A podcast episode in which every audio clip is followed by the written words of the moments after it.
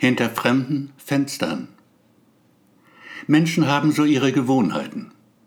Es ist nichts Schlechtes daran.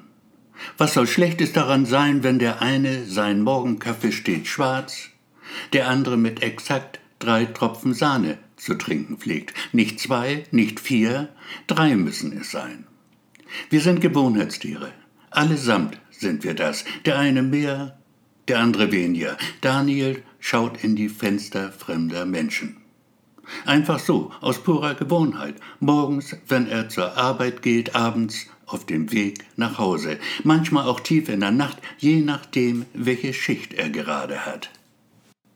Nun ist Daniel beileibe nicht etwa ein Spanner, der es auf nacktes Fleisch abgesehen hat. Nein, er ist einfach neugierig, was sich so abspielt hinter fremden Fenstern.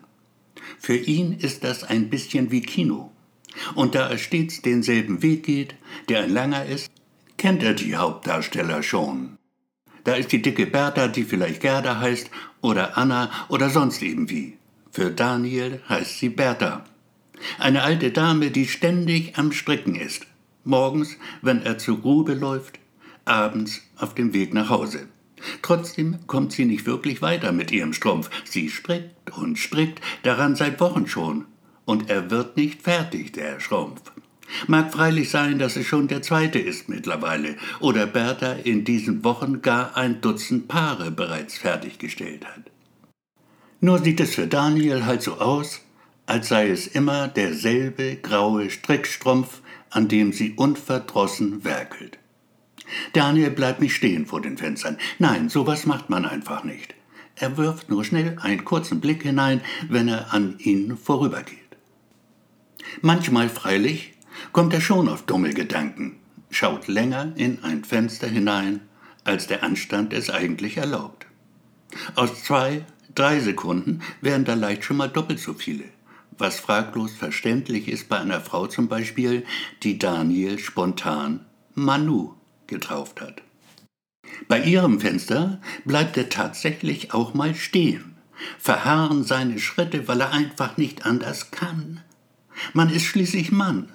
Und ein Mann nun mal stets und überall für die Reize einer Frau empfänglich, ihnen praktisch hilflos ausgeliefert.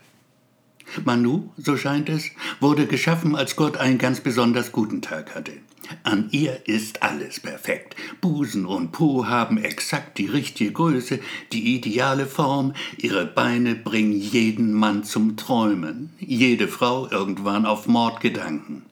Und ihr Gesicht, diese Augen, diese Nase, dieser Mund, es könnte eine Gemeinschaftsproduktion der größten Künstler überhaupt sein.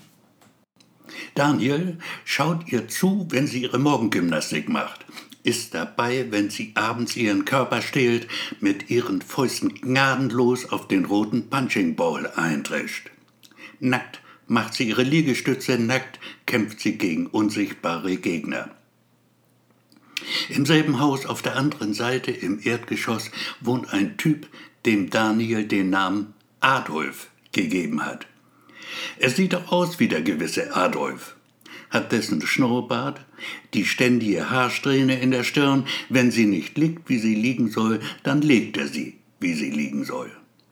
Natürlich hat Adolf ein Bild vom richtigen Adolf an seiner Wand, im Großformat und möglicherweise ein Original. Ein scheußliches Abbild des kleinen Gerne groß, der so viel Unglück gebracht hat über die Welt. Daniel sieht Adolf nur von hinten, was ihm vollkommen reicht.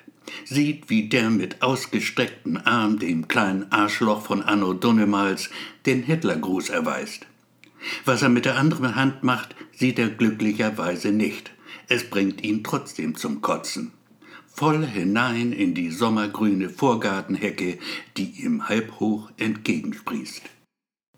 Da plötzlich steht ein Mädchen vor ihm, das noch sehr klein ist. Es hat rote, knallrote Haare und ein Büschel davon mit einer gelben Schleife auf dem Kopf zusammengebunden. Das sieht aus, als hätte das Mädchen dieses kleine, das hinaufschaut zu ihm mit großen Augen, ein Springbrunnen auf dem Kopf. Mitten auf dem Kopf jedes Haar ein roter Wasserstrahl. Ich heiße Dorothea, sagt das Mädchen mit den roten Haaren. Und ein winzigen Moment lang ist Daniel versucht zu sagen, was immer man dann so sagt aus Höflichkeit, doch lässt er es lieber bleiben, der Blick des Mädchens verbietet es ihm. Sie würde ihn sofort der Lüge entlarven. Du schaust in fremde Fenster, sagt Dorothea mit gerunzelter Stirn und fügt hinzu, das macht man nicht. Da musste er ihr zwangsläufig recht geben. Natürlich mache man sowas nicht. Und weil sie ihn so anschaute, mit leicht vorwurfsvollem Blick und gekrauster Stirn, erklärte er ihr den, wie er meinte, feinen Unterschied zwischen Neugier und Interesse. Dorothea quittierte seine Ausführungen mit einem irgendwie doch skeptisch klingenden Aha. Dann sagte sie, du kommst hier jeden Morgen lang und abends auch, stimmt's? Ja, sagt Daniel, das stimmt. Und Dorothea sagt, ich wohne hier nämlich, weißt du, und meine Mama wohnt hier auch. Wir wohnen beide hier, im selben Haus wie dieser blöde Typ da. Er rechts, wir links. Meine Mama hast du ja schon gesehen, sie ist hübsch, nicht wahr? Oh ja, sagt Daniel, sie ist sehr hübsch, deine Mama. Jetzt bist du aber reingefallen, sagt das Mädchen mit dem Springbrunnen auf dem Kopf. Bei ihr hast du also auch schon ins Fenster geguckt. Stimmt, sagt Daniel, aber wirklich nur ganz kurz. Okay, kein Problem. Komm uns doch mal besuchen. So richtig mit Blumen und so. Und deine Mama?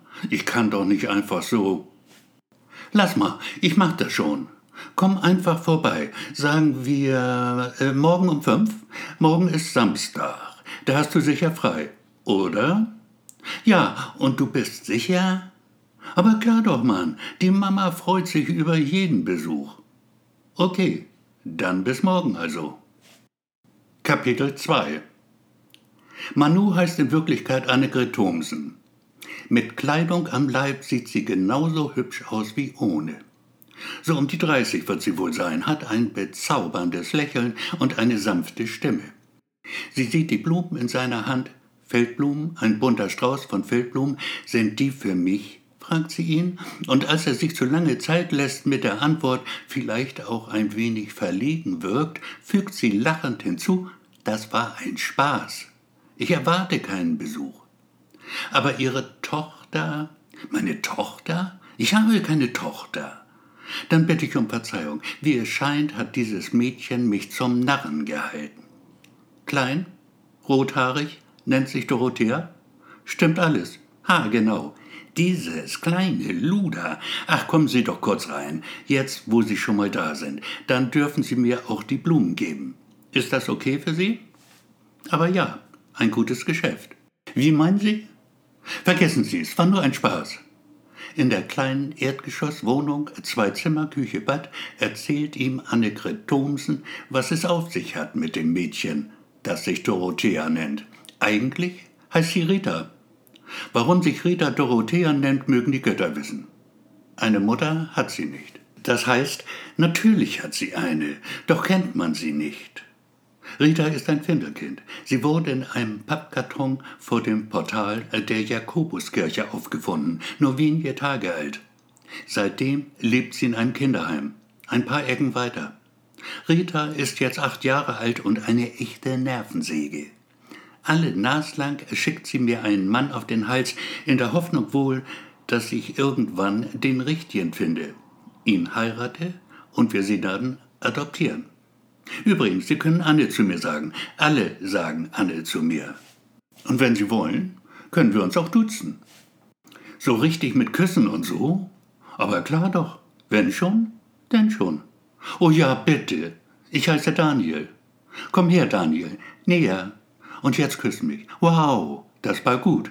Macht Hunger auf mehr. Sei so lieb und zieh das Rollo runter. Kapitel 3 Drei Wochen später schon stehen Anne und Daniel vor dem Traualtar.